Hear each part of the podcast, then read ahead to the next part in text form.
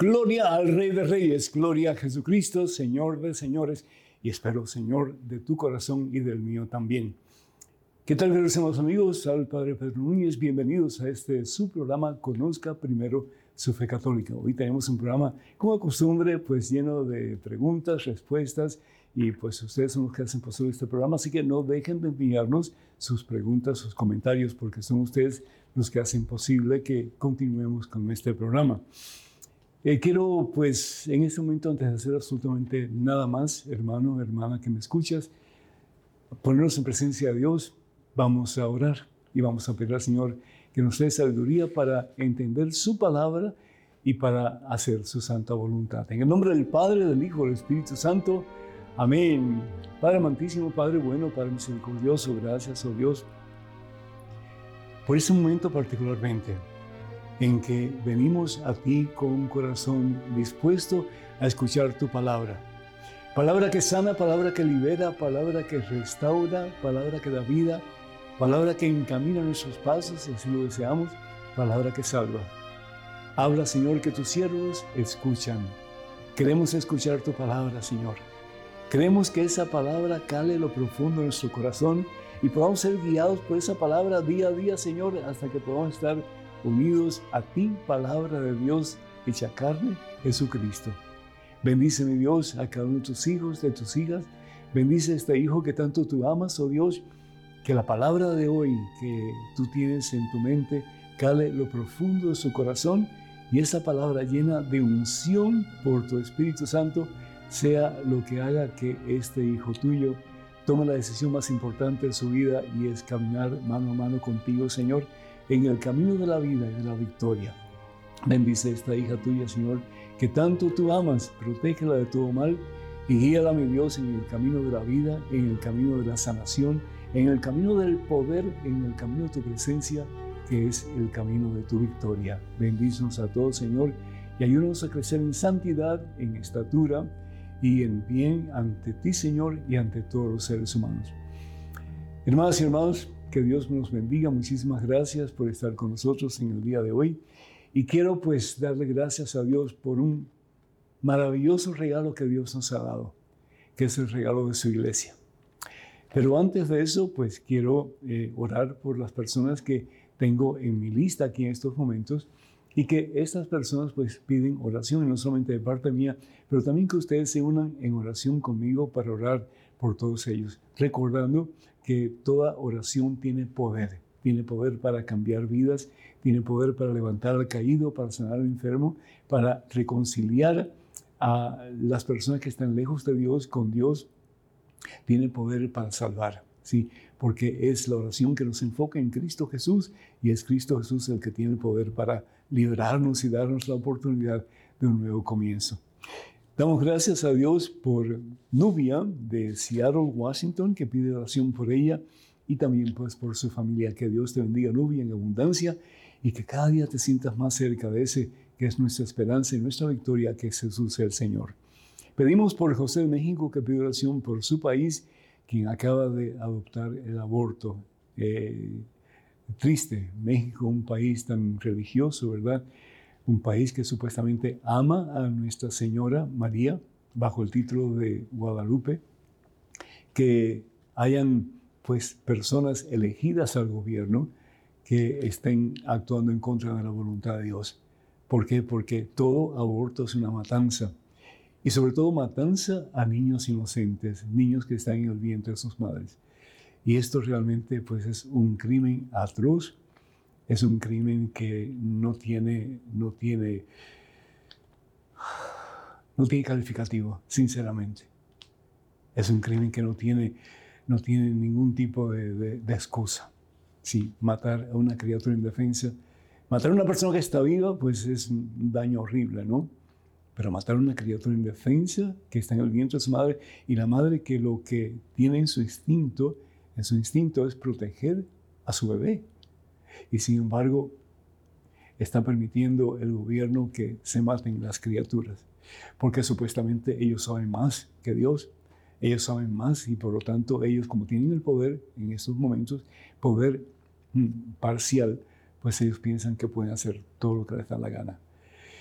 Y hay una consecuencia y hay un justo juez, hay un justo juez, sí. Así que hay que pedir mucho por los gobernantes de, de México y también por todas aquellas personas que se dan llevar por sus artimañas. Sí.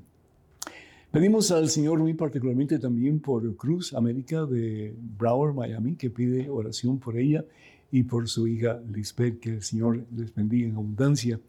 Y también por Gerardo Sebastián de Chaco, Argentina, que pide a Dios siempre proteja a su familia. Qué hermoso, ¿verdad?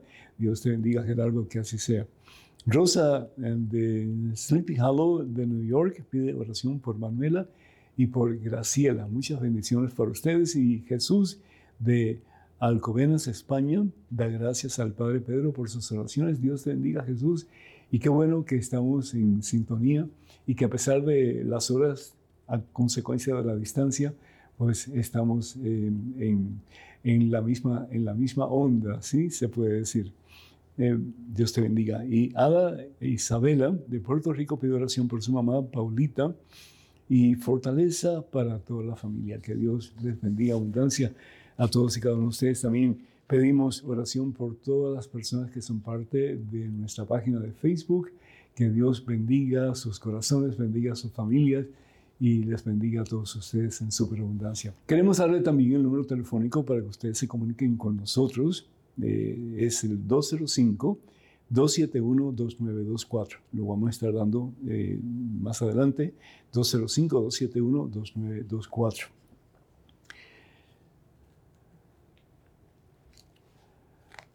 Una cosa que quiero poner en claro.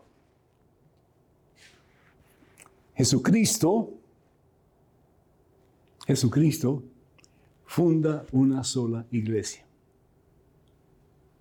La palabra de Dios en el Evangelio según San Mateo capítulo 16, versículo 18. El Señor dice, y le dice particularmente a un tal Simón Barjona. Simón Barjona había declarado que Jesús era el Hijo de Dios que vive. Y le dice Jesús, eso no te lo ha dado ni la sangre ni la carne, sino mi Padre que está en el cielo. Por lo tanto yo te digo, ahora y le cambió el nombre. Jesús no hace cosas por hacerlas. Todo lo que hace Jesús tiene propósito, razón. Y le dice, tú eres Pedro, o sea, piedra. Y sobre esta piedra edificaré, ¿qué cosa? Mi iglesia. La primera vez, hermanas y hermanos, que la palabra iglesia aparece en la Santa Biblia es en este momento cuando Jesús le cambia el nombre a Simón y le pone el nombre de Pedro, o sea, piedra. Y le dice, sobre esta piedra edificaré mi iglesia. Y es una promesa. Las fuerzas del mal jamás la podrán vencer. Hoy día parece como que Satanás está ganando la victoria, zarandeando la iglesia de Jesucristo de un lado para otro. Pero Satanás está tirando los últimos coletazos. ¿Por qué? Porque ya Jesús ganó la victoria. Y Jesús promete, los poderes del infierno jamás la podrán vencer. ¿Por qué? Porque la iglesia no es una institución humana. Igual que el matrimonio no es una institución humana. Es decir, me caso y no me tengo que casar por la iglesia, me caso con eh, un juez de paz. ¿Qué autoridad tiene ese hombre o esa mujer para casar dos personas cuando el matrimonio no es algo humano, sino que es voluntad divina.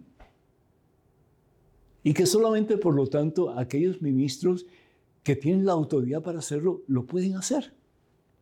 Es decir, unir a un hombre y una mujer en santo matrimonio. Pero hoy día pensamos que no necesitamos de Dios. Y por lo tanto nos buscamos a cualquier persona y muchas veces ni un juez de paz, buscamos a cualquiera y le decimos, tú no casas. Y piensan las personas que ya están casados porque hicieron ese compromiso delante de esta persona. Y lo mismo sucede con la iglesia. Pues yo no tengo que estar en la iglesia católica. ¿Cómo se sabe que la iglesia católica es la iglesia fundada por Jesús? Tal vez la iglesia de los cuatro candelabros apagados es la iglesia fundada por Jesús. Pero hay que hacer un poquito de historia, hay que, hay que tener tiempo para estudiar un poquito. Porque de ahí depende tu salvación y la mía también. Jesús establece una sola iglesia. Jesús no establece 150 mil, 300 mil, 60 mil, 36 mil, 40 mil iglesias como en Estados Unidos solamente. Y todos diciendo, yo tengo la verdad. Yo tengo la verdad. ¿Qué es lo que están diciendo con yo tengo la verdad? Lo que están diciendo es mi iglesia es la verdadera, las demás no sirven, incluso la iglesia católica. Pero ¿quién fundó esa iglesia? ¿Y cuándo fue fundada? Yo si quiero puedo ir al ayuntamiento y abrir una iglesia. Si tengo 10 personas que me acompañan o que me van a seguir. Y le pongo el nombre que yo quiera. Y yo enseño lo que yo quiera, la teología que yo quiera. Y Satanás se ríe. Porque muchas veces estas iglesias aunque algunas están bastante cerca de la iglesia fundada por Jesús en su teología, la mayoría de ellas dicen cada barrabasada, cada enseñanza antibíblica que no tiene sentido. Entonces, ¿a qué iglesia vamos a ir? ¿Y cómo sabemos cuál es la iglesia verdadera? La palabra de Dios nos dice, nos repite que Jesús funda una sola iglesia. ¿Por qué? Porque Jesús quiere que la iglesia sirva como medio de salvación para alcanzar el cielo. La palabra de Dios en Colosenses en el capítulo primero, versículo 18 dice lo siguiente. Él es la cabeza. ¿Quién es la cabeza? Jesús. ¿La cabeza de qué? Del cuerpo. ¿Y el cuerpo qué es la iglesia? la cabeza del cuerpo, es decir, de la iglesia. La palabra iglesia significa comunidad de creyentes. Personas que han sido bautizadas en el mismo modo, la misma forma en que Jesús quiere que seamos bautizados. No en el nombre de Jesucristo, como dicen algunos pastores, no. En el nombre de Jesucristo significa con la autoridad de Jesús. Pero ¿cómo quiere Jesús que seamos bautizados. La palabra de Dios en el Evangelio según San Mateo capítulo 28, versículos 19 y 20 nos dice, en el nombre del Padre, del Hijo y del Espíritu Santo. ¿Por qué? Porque Dios es un Dios que es uno, pero es un Dios que es trino. Y con la autoridad del Padre, del Hijo y del Espíritu Santo somos bautizados, es decir, somos incorporados en el cuerpo de Cristo que es la iglesia. Romanos capítulo 6, versículo 5. Somos injertados, dice San Pablo, en el único cuerpo de Cristo que es la iglesia. ¿Cómo sabemos cuál es la iglesia de Jesucristo? La palabra de Dios nos habla de características de la iglesia. La iglesia es una, porque Jesús establece una sola iglesia. Jesús no establece, como dije anteriormente, una serie de iglesias, cada una peleando contra la otra. Yo creo que el escándalo más grande que tenemos los cristianos hoy día es la multiplicidad de iglesias y todas estamos divididos. ¿Se acuerdan de Gandhi? Mahatma Gandhi, amado por prácticamente toda la India. Mahatma Gandhi era un hombre que amaba a Jesús. Y una vez él decide ir a Inglaterra para ver cómo vivían los cristianos. Y pasó un tiempo en Londres. Y cuando regresa a Mahatma Gandhi a, Nueva Delhi, había un montón de reporteros esperando por el tren que llegara. Y finalmente se baja Mahatma Gandhi del tren. Y se acerca un reportero y dice, señor Gandhi, ¿y usted se va a hacer cristiano? Y la respuesta de Gandhi todavía como que resuena en mi corazón amo a Cristo pero no me gustan los cristianos. Amo a Cristo, pero no me gustan los cristianos. ¿Por qué?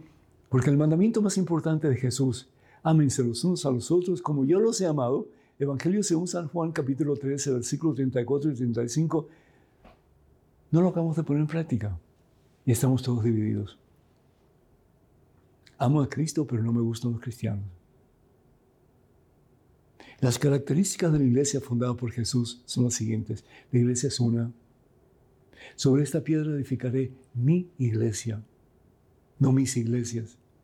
Sobre esta piedra edificaré mi iglesia, una sola.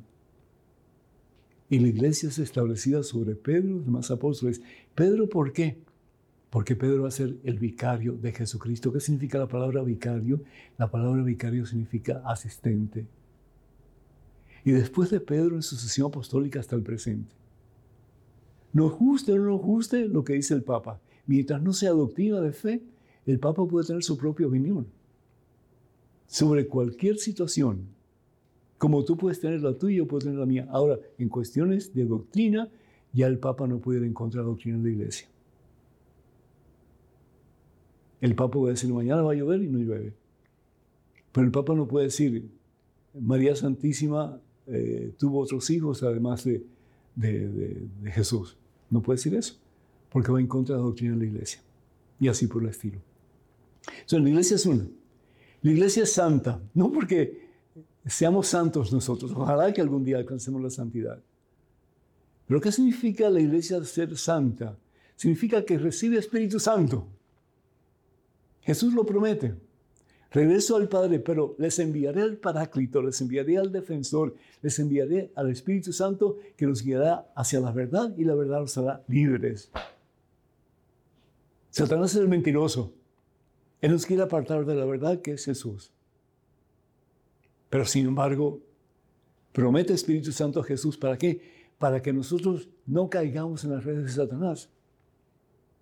Pero para que nosotros caminemos mano a mano con Jesús hacia la meta que es el cielo.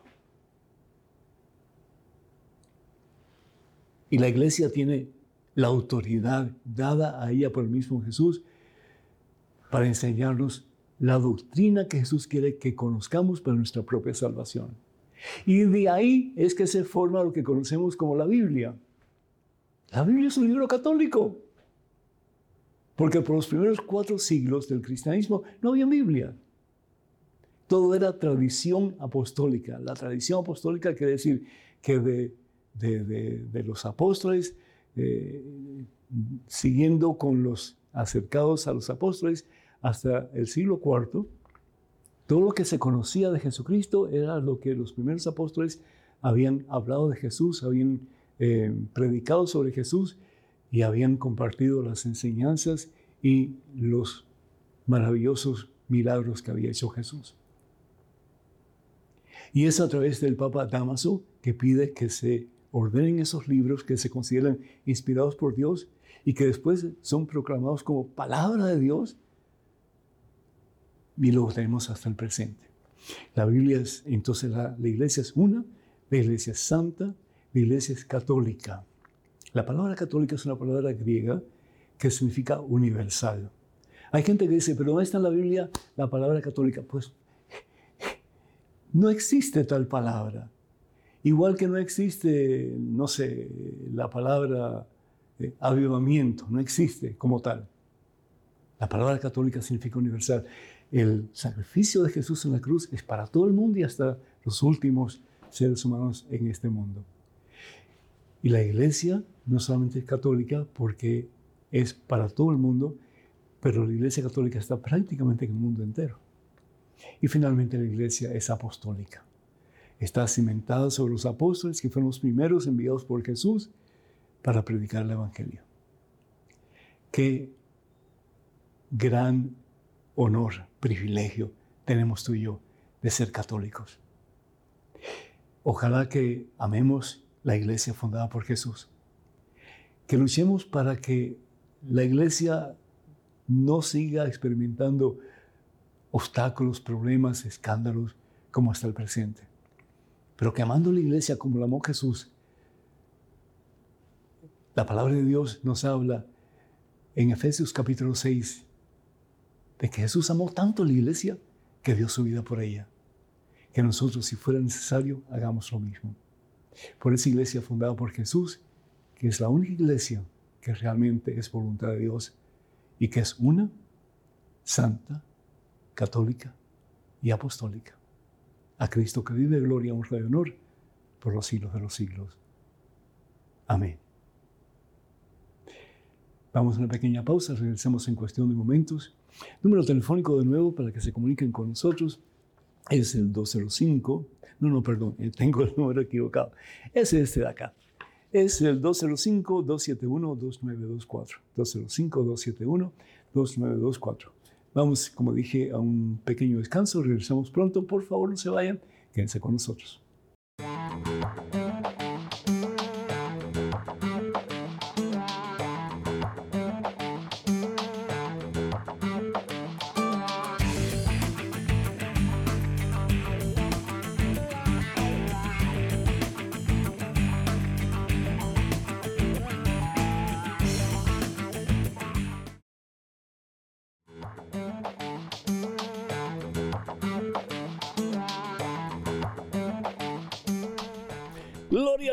Y gloria al Señor de Señor Jesucristo, hermanas y hermanos. Qué gusto estar con ustedes en este segmento de su programa Conozca Primero su Fe Católica. Soy el Padre Pedro Núñez. Tenemos a Orlando Ruiz vía telefónica desde El Salvador. Orlando, ¿me escuchas? Sí, Padre Núñez, aquí lo escucho. ¿Cómo estás, Orlando? Un gusto de estar contigo. Dios te bendice. Adelante, por favor. Eh, gracias a Dios, estamos bien. Nada más quería hacer una preguntita. Adelante, por favor. Sí, quería que me ampliara una respuesta a los hermanos no católicos, para exactamente los testigos de Jehová. Ajá. Quería una pregunta sobre por qué ellos no, no admiten que a una persona se le, se le ponga sangre cuando está, digamos, en una operación. en Claro. hospital, que ellos no aceptan que se le, se le pongan sangre. Así es, así es. Desafortunadamente es una mala interpretación de la Santa Biblia y realmente, por una parte, están basándose única y exclusivamente en el Antiguo Testamento. Si vamos nosotros al libro de Levítico, en el capítulo 3, libro Levítico, capítulo 3, dice la palabra de Dios en el versículo 17, toda la grasa pertenece a Yahvé. Este es un decreto perpetuo de generación en generación, donde quiera que vivan. No comerán grasa ni beberán sangre. Es decir, ellos se basan en esto para decir, pues entonces, al no poder beber sangre, tampoco se puede hacer transfusión de sangre. Pero, ¿por qué, por qué esta ley? Porque querían dar a entender, eh, mm, básicamente, que la sangre y la grasa son cualidades que le pertenecen a Dios. Es decir, lo hemos dicho anteriormente, cuando una persona eh, deja de tener sangre en su cuerpo, un animal deja de tener sangre en su cuerpo, o deja de tener grasa, pues esa persona está muerta. Es un esqueleto, es cierto, esa persona está muerta.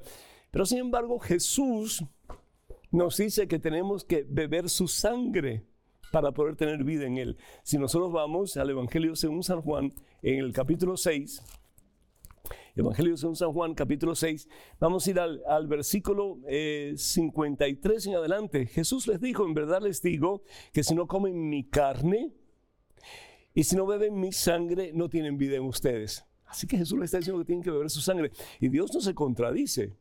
Es decir, si bien es cierto que la sangre es signo de la vida que Dios nos da y que realmente le pertenece a Dios, pero también es Dios quien nos da la vida. Y al darnos la vida nos quiere dar todo lo que Él tiene, su propia carne, su propia sangre, para que en Él tengamos la verdadera vida. Y no solamente una vida natural, pero una vida sobrenatural, es decir, una vida espiritual. Y por eso Jesús dice, el que come mi carne, versículo 54, y bebe mi sangre, vive de vida eterna, y yo lo resucitaré en el último día. Mi carne es comida verdadera y mi sangre es bebida verdadera. El que come mi carne y bebe mi sangre pertenece, permanece en mí y yo en él.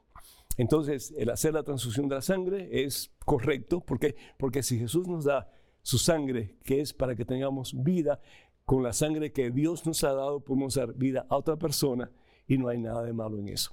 Entonces ellos se basan en un principio del Antiguo Testamento que es superado por Jesús en el Nuevo Testamento, dándonos su sangre e invitándonos para que nosotros bebamos de su sangre y comamos de su carne. Qué hermoso, ¿no es cierto? Tenemos en estos momentos un correo electrónico. Una pregunta, adelante, por favor. Padre Pedro, ¿me puede hacer el favor de explicar a qué se refiere el texto de Apocalipsis 22, 16 al 17? ¿A cuál ángel se refiere? Muchas gracias y que Dios lo bendiga. Margot. Muchísimas gracias, mi hija, muy, muy agradecido. Eh, primero que todo, el libro de Apocalipsis es la revelación de Jesucristo. Es Jesús quien revela al pueblo a través de Juan lo que él quiere comunicar. Y lo que quiere comunicar el Señor por encima de todo es que Él está en control de la historia. Es decir, aunque tenemos libertad para decidir nosotros si queremos una cosa o la otra, si queremos hacer el bien o queremos hacer el mal, sin embargo, Él está en control de la historia porque Él es Dios. Y al fin y al cabo, todo es de Él y todo le pertenece a Él. En el libro de Apocalipsis capítulo 22, vamos un momentito a ese libro preciosísimo, nos dice la palabra de Dios eh, lo siguiente. Dice, yo Jesús, versículo 16 al 17, yo Jesús he enviado a mi ángel para darles lo que se refiere a las iglesias. Él está dando un mensaje a las iglesias a través de Juan. Yo soy el brote y el descendiente de David, la estrella radiante de la mañana. Él no es una estrellita cualquiera. ¿Mm? Él es la estrella que brilla por encima de todo, la estrella radiante de la mañana. Después de la noche viene la luz. Después del pecado viene Jesús para disipar las tinieblas, dice también el apóstol Juan en su evangelio, y darnos la posibilidad de caminar en el camino de la victoria. Eso es precisamente lo que el Señor Jesús está haciendo a través de su revelación en el libro de Apocalipsis, dándole a entender a la iglesia primitiva particularmente que no están solos, que en estos momentos de terrible persecución, en estos momentos de tal vez un poco de desesperanza, en estos momentos de sufrimientos terribles, porque los estaban asesinando a diestra y a siniestra a los cristianos por manos del imperio romano, que Él estaba con ellos. Y que al fin y al cabo no es que Él iba a vencer, sino que Él ya ha vencido. Y lo mismo en tu tribulación, en tu problema, en tu necesidad, no que Dios va a vencer en ti y te va a dar la victoria, pero que Dios, Jesucristo, ya ha vencido para que tú ya tengas esa victoria. Entonces, el ángel, cuando habla del ángel, ¿cuál es el ángel? Pues no es lo importante. No conocemos quién es el ángel. El Señor nos habla, no nos dice claramente quién es el ángel. Si vamos, por ejemplo, al principio del libro de Apocalipsis, también habla del ángel, pero no menciona ningún nombre. Lo importante es que ese ángel es como que el mediador entre Dios, entre Jesús, que es el que envía el ángel y por lo tanto Él es Dios, entre Jesús y quien recibe el mensaje, que en este caso es Juan, para compartirlo con las iglesias de Jesucristo. Entonces, el ángel simplemente es un portavoz, es un mediador, pero lo importante es que el mensaje viene de Dios, viene de Jesús, y es para la iglesia primitiva y para todos nosotros también. Y al fin y al cabo es el mismo mensaje. No tengan miedo. Yo he vencido, yo he conquistado el mundo para ustedes. Y al conquistar el mundo, ha conquistado a Satanás, ha vencido a Satanás y ha vencido la muerte. En Cristo Jesús tenemos victoria. Bendito sea Dios. En estos momentos, un correo electrónico con una pregunta. Adelante, por favor. Saludos, Padre. Soy protestante y creo que en vez de pleitear y discutir por detalles doctrinales, deberíamos unirnos en causas nobles, como la defensa de la vida que en América Latina perfectamente la puede liderar la Iglesia. Saludos, Padre, y que Dios os colme de bendiciones y paz. David. David, mira, una sola palabra. Aleluya. ¿Sabe qué dice la palabra? Perdón, aleluya. Alabado sea Dios. Estoy de acuerdo contigo 100%. Si en vez de estar causando división, de estar lastimando el cuerpo de Cristo que es la iglesia, lucháramos por la unidad de la iglesia y lucháramos por hacer algo constructivo en el nombre del Señor Jesús para la sociedad como iglesia, como cuerpo de Cristo, el mundo sería diferente. El mundo sería diferente. El problema desafortunadamente es, para bien o para mal,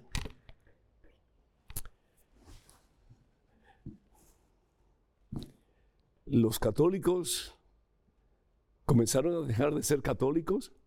Y no estoy, no estoy, no estoy, eh, es decir, entiéndeme por favor, dejaron de ser católicos cuando, especialmente de aquí, de Estados Unidos, comenzaron grupos evangélicos y protestantes, América Latina, para supuestamente convertirlos a Cristo.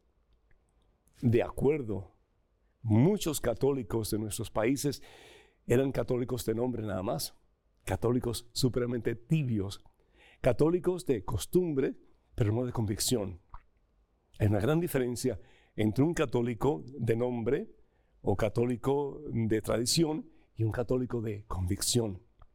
Un católico de convicción es aquel o aquella que ha tenido un encuentro personal con Jesucristo y su vida ha cambiado. Porque todo encuentro con Jesús es un encuentro que nos cambia y nos cambia para siempre. Pero ¿qué es lo que pasa? Estos hermanos que vinieron, mm, sobre todo de Estados Unidos de Norteamérica, fueron a América Latina para convertir a los católicos a sus diferentes denominaciones.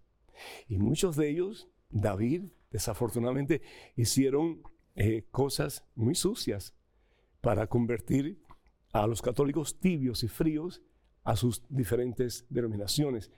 Y una de las cosas que hacían era sembrar veneno en los corazones de muchas personas. Antagonismo, confusión. Es decir, han dividido muchas familias y unos se han quedado católicos y yo espero que de convicción y otros se han ido a otras iglesias y hasta muchos de ellos ni se hablan. Qué triste, ¿no es cierto?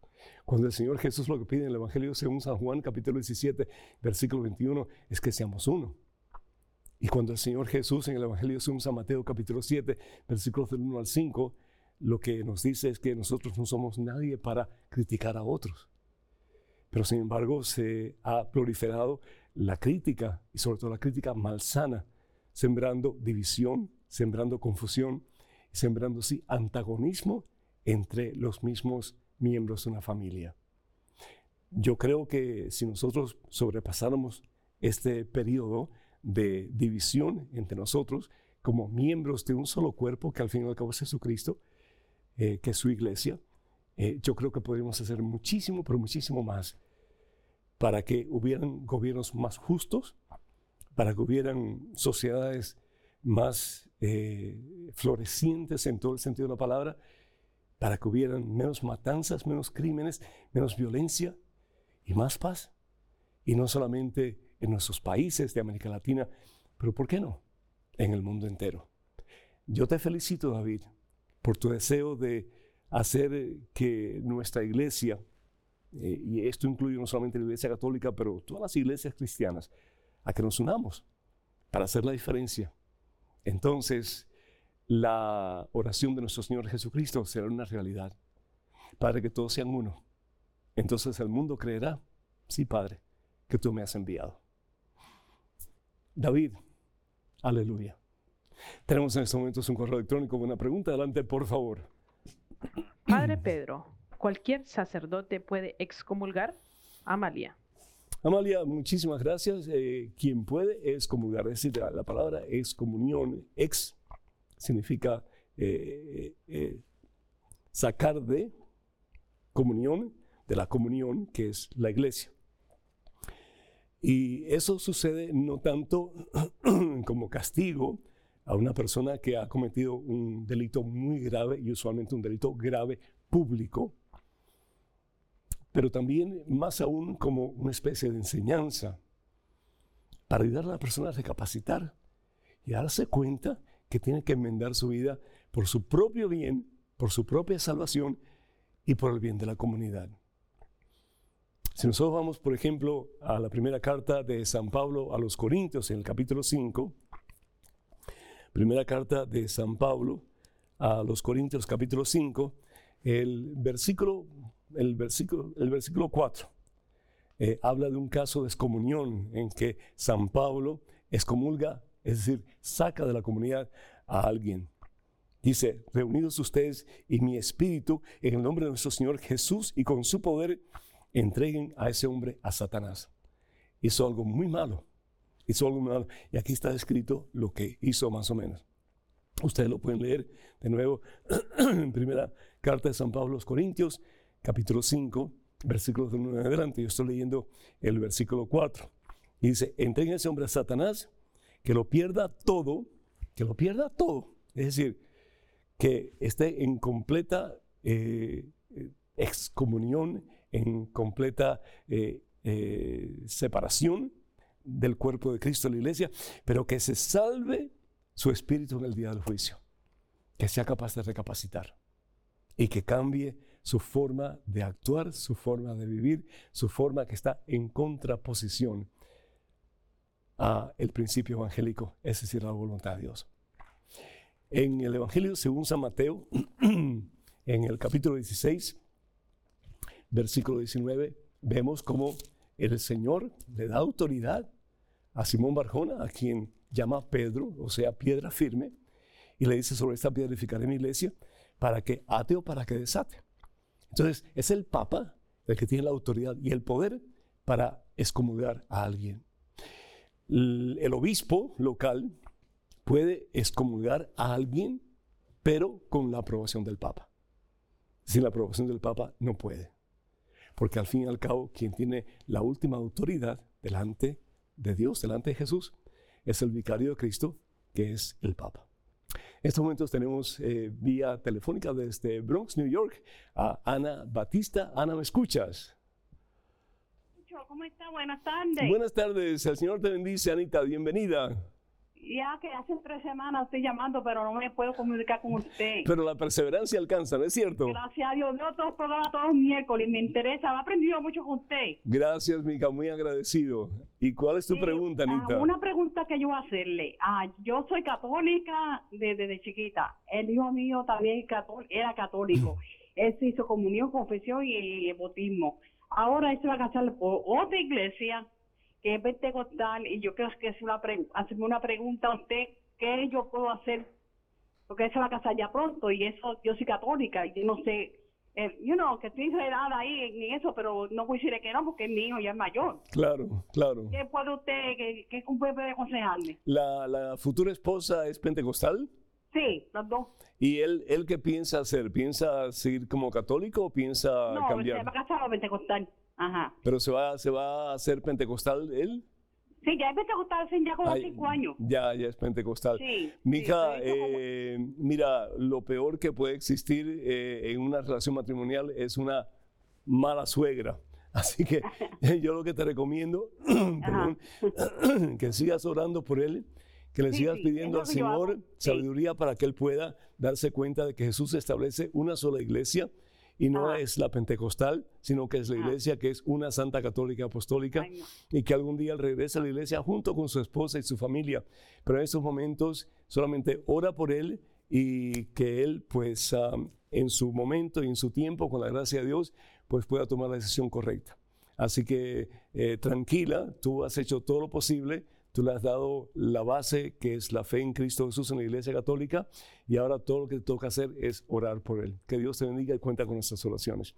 El teléfono para nos llama en Estados Unidos, Canadá y Puerto Rico, 205-271-2924. 205-271-2924. Vamos a una pequeñísima pausa, regresamos en cuestión de momentos, hermanas y hermanos. No se vayan, por favor, quédense con nosotros.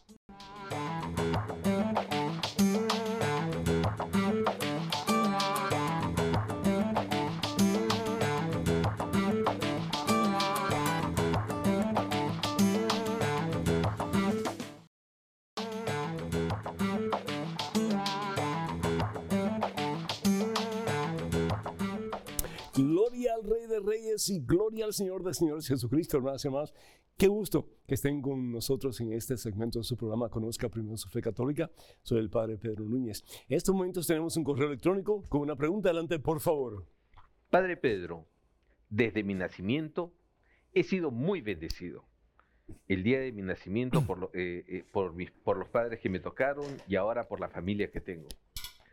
Le cuento que mi esposa está un poco asustada conmigo, pues he llegado a la conclusión que Lucifer no es malo, ni hay, que ni hay que temerle ni ponerlo como un Dios, como muchas personas le dan poderes.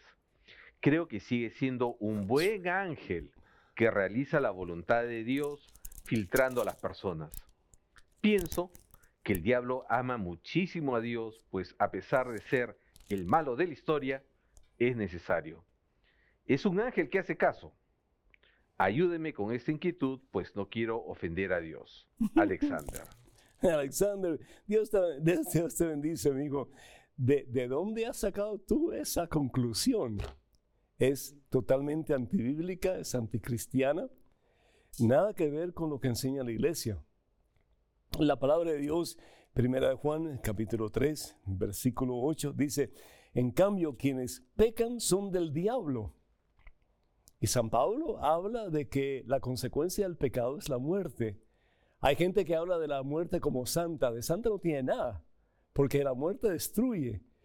Y no solamente destruye físicamente, pero cuando cometemos pecado mortal, impulsados por el mismo Satanás, que es quien tienta, la antigua serpiente, ¿verdad? Que hablamos cuando nos referimos a Génesis capítulo 3, un versículo 1 en adelante, cuando tienta a Adán y Eva, pues ese es Satanás. En un tiempo Satanás fue Lucifer, un ángel muy bueno, lleno de luz, porque estaba muy cerca de Dios y por lo tanto lleno la presencia de Dios. Pero tomó la decisión y la tomó libremente. Los ángeles tienen libre albedrío como nosotros. La diferencia entre los ángeles y nosotros es que ellos conocen a Dios. Tienen conocimiento de Dios, han visto la cara de Dios, nosotros no. Y por eso es que nosotros como no hemos visto la cara de Dios, como no tenemos ese conocimiento de Dios, pues el Señor nos perdona, porque estamos en proceso de ver la cara de Dios, de conocer a Dios como Él nos conoce a nosotros. Los ángeles caídos conocían a Dios, es decir, como Dios era, y sin embargo, por su soberbia pecan y se apartan de Dios, así nos dice la palabra de Dios, y así nos enseña la iglesia. Entonces, no son buenos, son malos. Y lo que hay dentro es lo que uno saca y lo que uno comparte. Y lo que Satanás comparte, lo que el diablo la palabra diablo significa el que divide, y nos divide, nos aparta de quién? De Dios, que es la fuente de nuestra esperanza, de nuestra victoria, de nuestra vida completa y total. Entonces, lo que Él quiere es destruirnos a nosotros. Como Él está destruido, Él quiere destruirnos. Entonces no es como aquellos que dicen también de Judas, no, porque Judas hizo la voluntad de Dios, porque si Judas no hubiera existido, pues a Jesús no hubieran vendido y Jesús no hubiera muerto, en fin, una cantidad de cosas que nada que ver. Si no hubiera sido Judas, hubiera sido eh, Ernesto, hubiera sido Timoteo, hubiera sido quien sea. Es decir, lo que está diciendo también la palabra de Dios es que a través de un hombre, la maldad en el corazón de un hombre, cómo podemos destruir la vida de Dios en nosotros y en la vida de otras personas también. Y todos en alguna forma hemos pecado, todos hemos cometido eh, la barbarie de pecar, de ofender a Dios y darle espalda a Dios cuando Dios lo que nos quiere es darse el corazón, porque Dios es amor. Primera Juan capítulo 4, versículo 16. Entonces, dice aquí la palabra, en cambio, quienes pecan son del diablo, pues el diablo peca desde el principio. Y mucho antes, desde el principio de la creación, peca antes porque es expulsado del cielo. ¿Por qué? Porque le da la espalda a Dios. Entonces, decir que eh, el ángel es buena gente, no, para nada. De bueno no tiene nada. Si nosotros vamos, aquí hay, hay un pasaje muy hermoso que se identifica con Satanás y está en Isaías capítulo 14, versículo 12 en adelante. Y dice así, ¿cómo caíste del cielo?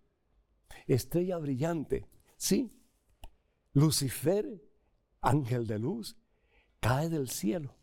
Dice, ¿cómo caíste del cielo? ¿Y por qué cae del cielo? Porque se aparta de Dios. Se aparta de Dios, le da la espalda a Dios por su propia soberbia. ¿Cómo caíste del cielo, estrella brillante, hijo de la aurora? ¿Mm? ¿Cómo tú, el vencedor de las naciones, has sido derribado por tierra? En tu corazón decías, subiré hasta el cielo, es decir, la soberbia. Yo quiero ser como Dios, quiero ser tan importante como Dios. Y levantaré mi trono encima de las estrellas de Dios, es decir, encima de los ángeles. Las estrellas en el libro de Apocalipsis son los ángeles de Dios. Elevaré mi trono encima de las estrellas de Dios, me sentaré en la montaña donde Dios se reúne y allá en el norte de la cima, subiré a la cumbre de las nubes y seré igual que el Altísimo. Y eso es lo que Satanás le dice a Eva, se te abrirán los ojos y serás como Dios. ¿Cómo decir que Satanás es bueno? Primera de Pedro capítulo 5 versículo 8. Anda como, como león rugiente buscando a quien devorar. Cuidado, mi hijo. Cuidado. Porque si no prestamos atención a lo que dice la Santa Iglesia Católica a través de lo que dice la Biblia, y ella es la que tiene la autoridad para interpretar lo que dice la Santa Biblia, que es palabra de Dios, podemos caer en un terrible, pero terrible error. Que Dios te bendiga. Tenemos en estos momentos un correo con una pregunta. Adelante, por favor. Padre Pedro, necesito mi ayuda. Tengo dos hijas, una de 18 años y la otra de 14, que no nos quieren acompañar a misa. ¿Qué hago, padre? Ellas dicen que sí creen en Dios, pero que no les nace ir a misa. ¿Las debo obligar a ir? Me siento tan impotente. Amalia. Amalia, le han tomado la baja, Amalia. es decir, los hijos son grandes manipuladores. Yo me acuerdo cuando yo, tenía esa edad, 14, 16, 18 años. Y pues ah, yo iba donde papá y si papá me decía que no, iba donde mamá y pues eh, si no, pues la, eh, pataleado y de todo y me hacía la víctima hasta que me, hacían caso y bueno, pues trataba de que hicieran lo que yo dijera o lo que yo quería. Eh, ¿Qué tal la psicología al reverso? ¿Qué tal si usted le dice, bueno, hija, pues perfecto, ¿no quieres ir a misa? Pues hoy no te voy a hacer comida. Es decir, no tengo deseo, no siento la gana de hacerte comida. Y usted le hace comida a su esposo y usted. Y ellos, bueno, pues a ver qué hacen. Es decir, muchas de las cosas que hacemos, Amalia, las hacemos no porque nos sale del corazón, no porque tenemos ese deseo impetuoso de hacer cosas, simplemente las hacemos porque es parte de nuestra responsabilidad. Y de todas las cosas de las cuales somos responsables, la principal es nuestra relación con Dios. Porque nadie puede salvar a sus hijas sino ellas mismas. A medida que se rinden a la voluntad de ese que es el Salvador, que es Cristo Jesús el Señor. Entonces, yo le recomiendo para que usted pues sea amorosa al máximo, pero sea firme también. Y que sepan ellas que cada acción pues tiene una consecuencia. Es igual que si ellos no quieren ir a la escuela, usted no va a decir, ay, ¿qué voy a hacer? No quieren ir a la escuela. No, mijita, pues entonces usted suspende y entonces a ver qué hace. ¿Verdad? O que eh, ellas ah, quieran algo y se lo roban. Ah, te robaste eso. Hay una consecuencia. Vamos a llamar a la policía y vamos a ver qué hacemos. Es decir, que ellas se den cuenta que hay responsabilidades que son importantes. Eso no quiere decir que la va a meter en la cárcel, pero sí que le va a dar un buen escarmiento. Y yo creo que o usted se deja manipular por sus hijas o usted toma la decisión de implantar lo que usted cree que es necesario en su hogar para que sus hijas un día sean mujeres de bien. La palabra de Dios nos dice en el Antiguo Testamento, en el libro de Josué, sí, en mi caso, yo y mi familia serviremos al Señor. Y servir al Señor significa hacer la voluntad del Señor y particularmente para sus hijas honrar padre y madre. Bendito sea Dios. En estos momentos eh, vamos a un correo que ya lo tenemos listo con una pregunta. Adelante, por favor. Padre Pedro, sigo todos sus programas. No me hace feliz una duda que me atormenta. ¿Por qué si Jesús, que es Dios, reclama en tres oportunidades a su Padre, ¿por qué me has abandonado? Tengo 75 años y en todo este tiempo he clamado a Dios por la solución de una condición personal que me aqueja. El Padre Dios se hace el sordo ante algunos padecimientos que nos, que nos atormentan. Cariñosos saludos. Julio, de Rancagua, Chile. Julio, muchas felicitaciones por esa situación que le acongoja. Y, lo estoy diciendo de corazón. Por esa situación que lo ha hecho padecer por todo este tiempo. Porque usted me está diciendo también que esto le ha hecho orar y orar y orar y orar y orar. Y créame que consciente o inconscientemente la oración lo ha acercado a Dios. Muchas veces el Señor permite, no manda, pero permite pruebas en nuestra vida para que nosotros estemos conscientes de dos cosas. Primero que todo, que solo no podemos. Y segundo, que necesitamos de Dios, necesitamos de Dios, sea para que nos quite el agobiamiento que tenemos encima o para que Él nos levante de nuestra miseria y nos llene el corazón de todo que Él quiere llenarlo, comenzando con su propia presencia, su propio amor y su propia paz. San Pablo tenía un aguijón muy grande, dice la palabra de Dios, en su costado, ¿cierto? Sí. En la segunda carta de San Pablo a los Corintios, capítulo 12, versículos del 8 al 10, dice así, precisamente para que no me pusiera orgulloso, porque San Pablo ya tiene una experiencia maravillosa de un poquito de la gloria de Dios, un poquito de la gloria de Dios. Y dice, me fue clavado entonces en la carne un aguijón. No sabemos qué clase de problema tenía San Pablo. Sabemos que San Pablo tuvo problemas, muchos problemas con sus ojos, ¿sí? Que tuvo problemas, eh, enfrentamiento con diferentes personas que lo querían destruir. Pero sin embargo, dice él, y este fue un verdadero delegado de Satanás. Tiene que haber sido terrible. Cuyas bofetadas me guardaban de todo orgullo a veces, cuando las cosas van bien, sentimos que no necesitamos de Dios, ¿verdad? Pero, don Julio, cuando las cosas no van bien, nos damos cuenta que solo no podemos, que necesitamos del Todopoderoso, de ese que nos ama hasta el extremo, de ese que nunca nos abandona, de ese que siempre nos escucha y responde a nuestras necesidades en la mejor forma posible para su salvación y para la mía también. Dice la palabra de Dios que el Señor le dijo, él escuchó que el Señor le decía, te basta mi gracia. Es decir, si tú realmente sigues buscándome, yo estoy dentro de ti. Y yo te voy a dar la fuerza, el poder, lo que tú necesitas, mi propia vida, para que venzas, para que venzas. ¿Mm? Porque mi mayor fuerza se manifiesta en la debilidad. Esa fue la conclusión de San Pablo. Mi mayor fuerza se manifiesta en mi debilidad. Por eso dice San Pablo, por eso me gloriaré en mis debilidades, para que me cubra la fuerza de Cristo. Por eso acepto con gusto lo que me toca sufrir por Cristo. Enfermedades, humillaciones, necesidades, persecuciones y angustias, porque cuando me siento débil, aleluya, es que soy verdaderamente fuerte porque estoy cimentado en Cristo. Bendita enfermedad, bendito dolor, bendita angustia, bendito problema en el hogar, porque si eso me hace doblar rodillas y reconocer que yo solo no puedo, pero que con Cristo yo voy a vencer, ahí ya tuya es la victoria. Bendito sea Dios. Ánimo y adelante. Y así, queridos hermanos y hermanos, vamos llegando a la conclusión de este programa. Pero antes eh, quiero recordarles que ya muy pronto vamos a estar en Chavinda, Michoacán, México, el 24 y 25 de noviembre, en un evento de evangelización para la familia que se llevará a cabo en la Quinta Evaliú. Habrán charlas con diferentes predicadores. Este servidor va a estar ahí también el padre Ricardo López de Guadalajara y Guillermo Valencia en la música.